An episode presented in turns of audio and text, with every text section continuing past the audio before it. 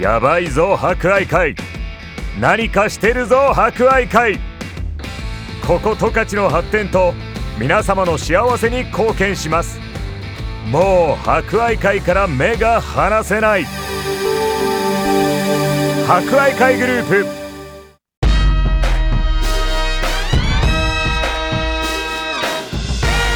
皆さんこんにちは。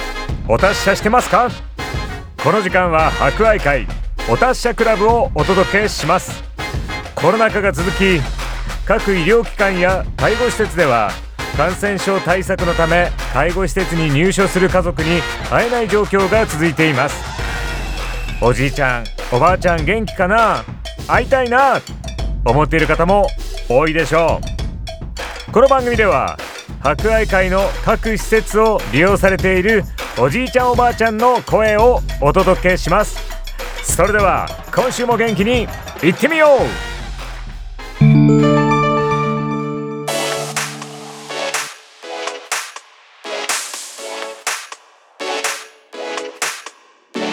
皆さんこんにちは。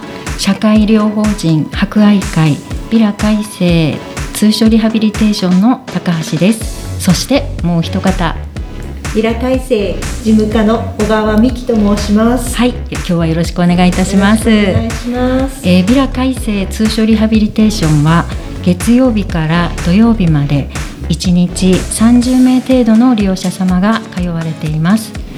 理学療法士による機能回復訓練が受けられ入浴はお一人お一人お湯を取り替ええー入っていただいていますえまた入浴剤を入れて入る週を設けたりゆず湯や勝負湯など季節感のあるものを取り入れ四季の移り変わりを感じていただいています。どちらも利用者様からの満足度は高評価を受けています。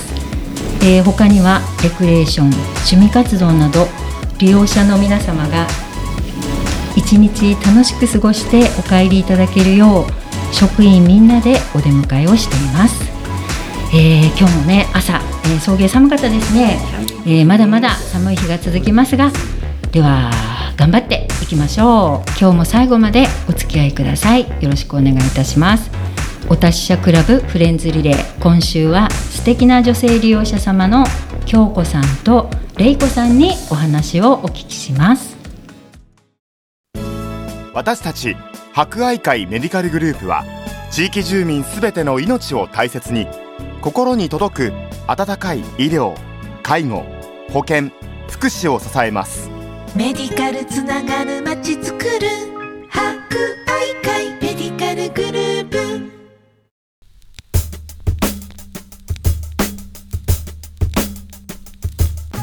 お達者クラブフレンズリレーの時間です。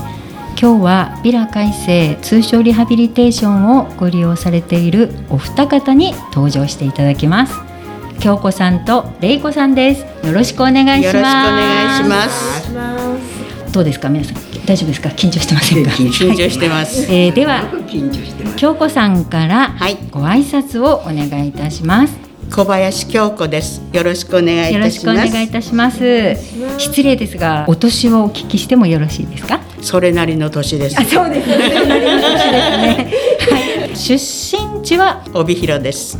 帯広ですね。はい、帯広育ちです。ありがとうございます。では続いて玲子さんご挨拶をお願いいたします。高田玲子と申します。はい、ありがとうございます。よろしくお願いします。八十代超えてます。80代超えてますね。お若いですね。出身地はどちらですか？幕？別町薩内隣の町です。幕別なんですね。はい、ありがとうございます。えーではじゃあまず子供の頃のねお話をお聞かせいただきたいんですけども、じゃあまず京子さんからですね。はい小さい頃はどんなお子さんでしたか？やっぱし機関棒でしたね。機関棒ですか？えー親がやはりねええ、あの仕事持ってたものですから、はいもうほほっぽり話で 子供同士が仲良かったですね。あ、えっとお子さん兄弟はいらっしゃ七人兄弟のバチコです。あ、末っ子ですね。はいああ、皆さんにじゃあ可愛がられて。そうですね。そうなんですね。はいお父様のお仕事はなんかちょっとね、公務員であの刑務官中ですか？刑務官ですか？はい、あ、もう厳格でうるさくて、小さい頃はお父様厳しく育てられたっていう感じですか？はい、私はあの優しいと思うんですけどね他の兄弟は恐ろしくて お話もできなかったっていう話ですよね。それぐらい厳格な、母があのやっぱり自営業で美容師してたんです。そうなんですか、はい、美容室をやってましたあ。だからほとんど構ってもらったことはないです。あそうですね 兄弟は仲はよろしかったいいですね。お兄ちゃんが2人で、お姉さんが4人です。うん上と下がかなり年離れてたので、え兄弟っちゅうよりもうおと大人がいてその中のちびっこっていう感じですね。えーそうなんですね、ではレイコさんですね。小さい頃はどんなお子さんでしたか？やんちゃな娘私が一番上なんです。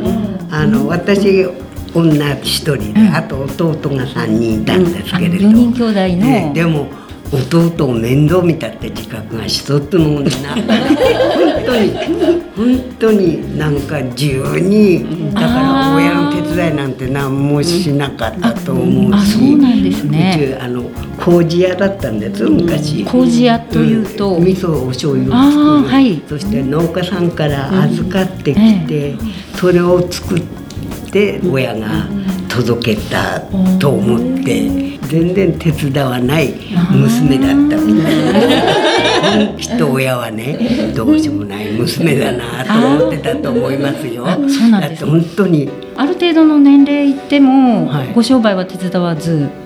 全然。あじゃあ学生時代は？あの勤めに出ようと思って、うんうんうん。家家にある人とも私はお金はお出してなかったと思います、家からね、仕事記者通で仕事に行ってましたけど、だけど全然自由にお金は使って、一銭も入れなかったみたいな入れた記憶ないです。ね、そんなどうしようもないきっと娘で育ったあれレイコさん学生時代は、はい。高校は行かれてるってなんかね、前お話ししてましたよね、はい。三条へ三条高校ですか？記者通で、え。ーお勉強頑張ってたんですね、優秀だわ。優秀ですね。楽しい青春でしたよ。ああそうですか。私はね、なるべくお勉強は避けて楽 な方楽な方にね来て今今に至ってます。このね方はね、ものす素敵な性格でね、羨ましいな。そんないやいやお会いしてそんなに経ってないんお互いに褒め合ってんですよ。まだね、何月期かですよね。そうですよそうですよねなのになんかね、なんか意見がね。合うところがあってね、今に仲良しのねお二人ですよね。はい。とても楽しくやってます。はい、ねありがとうございます。はい、ありがとうございます。えっと、お二人ともなんか趣味がたくさんあるっていうようなことをちょっとお聞きしたんですけど。私はね、私はね小さい時から趣味っていうより親がね押し付けですよね今考えたら。そうなんですか？小学校3年生の時お茶を通っていました神社に。あでそれをずっとやってであとはお花とか。少しでも親が手かけてもらえない分お金をかけてもらいました あの大人になってからかな、あのなんかかたどったりするやつ前なんかやってたって。おかげでねそうやって習い事をさせていただいたのであのアートフラワーの免許を取ってあの教えてました。うん。ずっとあの結婚するあアー前からトフラワーも教えていらっしゃったんですか？フラワーデザインも教えて。ええ。あだから楽しい人生なんです。あ。となんかもう一つなんかタイの方でやってた。あ。タイはねあの息子がちょうどねあの転勤になったもんですから息子に会いたくて何かをしないとずっといられないでしょ？だからタイのお家芸っていうかあのカービング。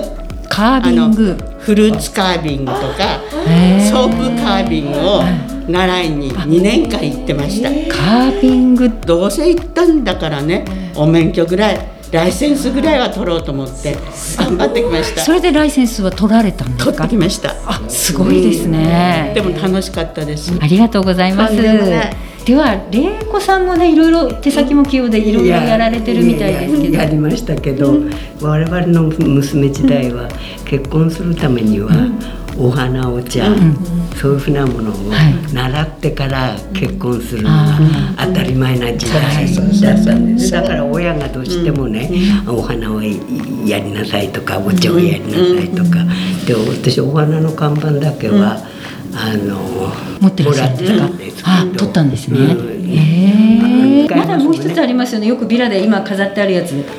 書いてるの上手なやつ、うん。お習字はお習字はね私がパートも辞めてぼやっとしてぼや いや本当本当あーそういうきっかけで、うん。そしたらね主人がね「お前どっか行ったらいいんじゃないの? 」って本当に本当に言われて、そして何しようかなと思った時にお主人がたまたま知り合いが、とってもいい先生いるんだよって言ってくれて。のがきっかけで書道を始めたんですか？もうしょうがないからタクシーで寄りました。車ない。とっても楽しく、すごく腕のある先生で教えていただいて、ええ。よかったなよかったですよね。あのね今年もあのいね。ねビラのね、書道の書き初めもやりましたけどね、とても上手な。いやいやじ上手ではない。見る人が見たらね。素敵でしたよね。ね性格というか人となりが出ますけど玲ね。もう玲子さんのシッとしてるからね。自分の範囲でねシッとねやらないとなら私はどうでもいいからいやね早かったですでもねやるっちゅう感じ。でもね彼女は素敵なね性格でね私にはないものを持っててねすごく羨ましいんだだから一緒にさせてもらってて嬉しいなと思ってそうですね本当にいやお互いねもう褒め合って本当に二人仲の良い素敵なご趣味をお持ちでね よかったです。でもでも本当に嬉しいことですはい、ありがとうございます。ありがとうございました。では今週のお達者リクエストです。今日は京子さんのお好きな曲をおかけしますが、京子さんお好きな曲教えていただけますか？イエスタデーです。父が初めてあのステレオ買ってきてくれた。それで初めて私もその頃流行ってたビートルズのああのレコードを買いに来ました。その中に入ってた「イエスタデーがとっても心に残ったっていうのは友達とみんなで歌ったり踊ったりしてたのを思い出して、何かなと思ったら「イエスタデーが出てきました。あはい、ありがとうございます。ではお聞きください。京子さんの青春の思い出深い大好きな曲ですね。ビートルズのイエスタデイ。両親が65歳を過ぎたらそんなきっかけからご自身やご家族の将来について考え始めてみませんか？例えば施設のこと介護と仕事の両立など。医療と介護の相談室支え合いでは平日9時から17時まで複合施設青亀ビレッジにて個別にお話をお伺いしながら一緒に考えていきたいと思います。その他電信通り観光道の駅イランカラプテにて出張個別相談会も定期開催しています。いずれも事前にご予約いただけるとお待たせせずにご対応させていただきます。お申し込みは0120-331-891 331-891フリーダイヤル支え合い博愛まで。やばいぞ博愛会何かしてるぞ博愛会。ここ十勝の発展と皆様の幸せに貢献します。もう博愛会から目が離せない。博愛会グループ。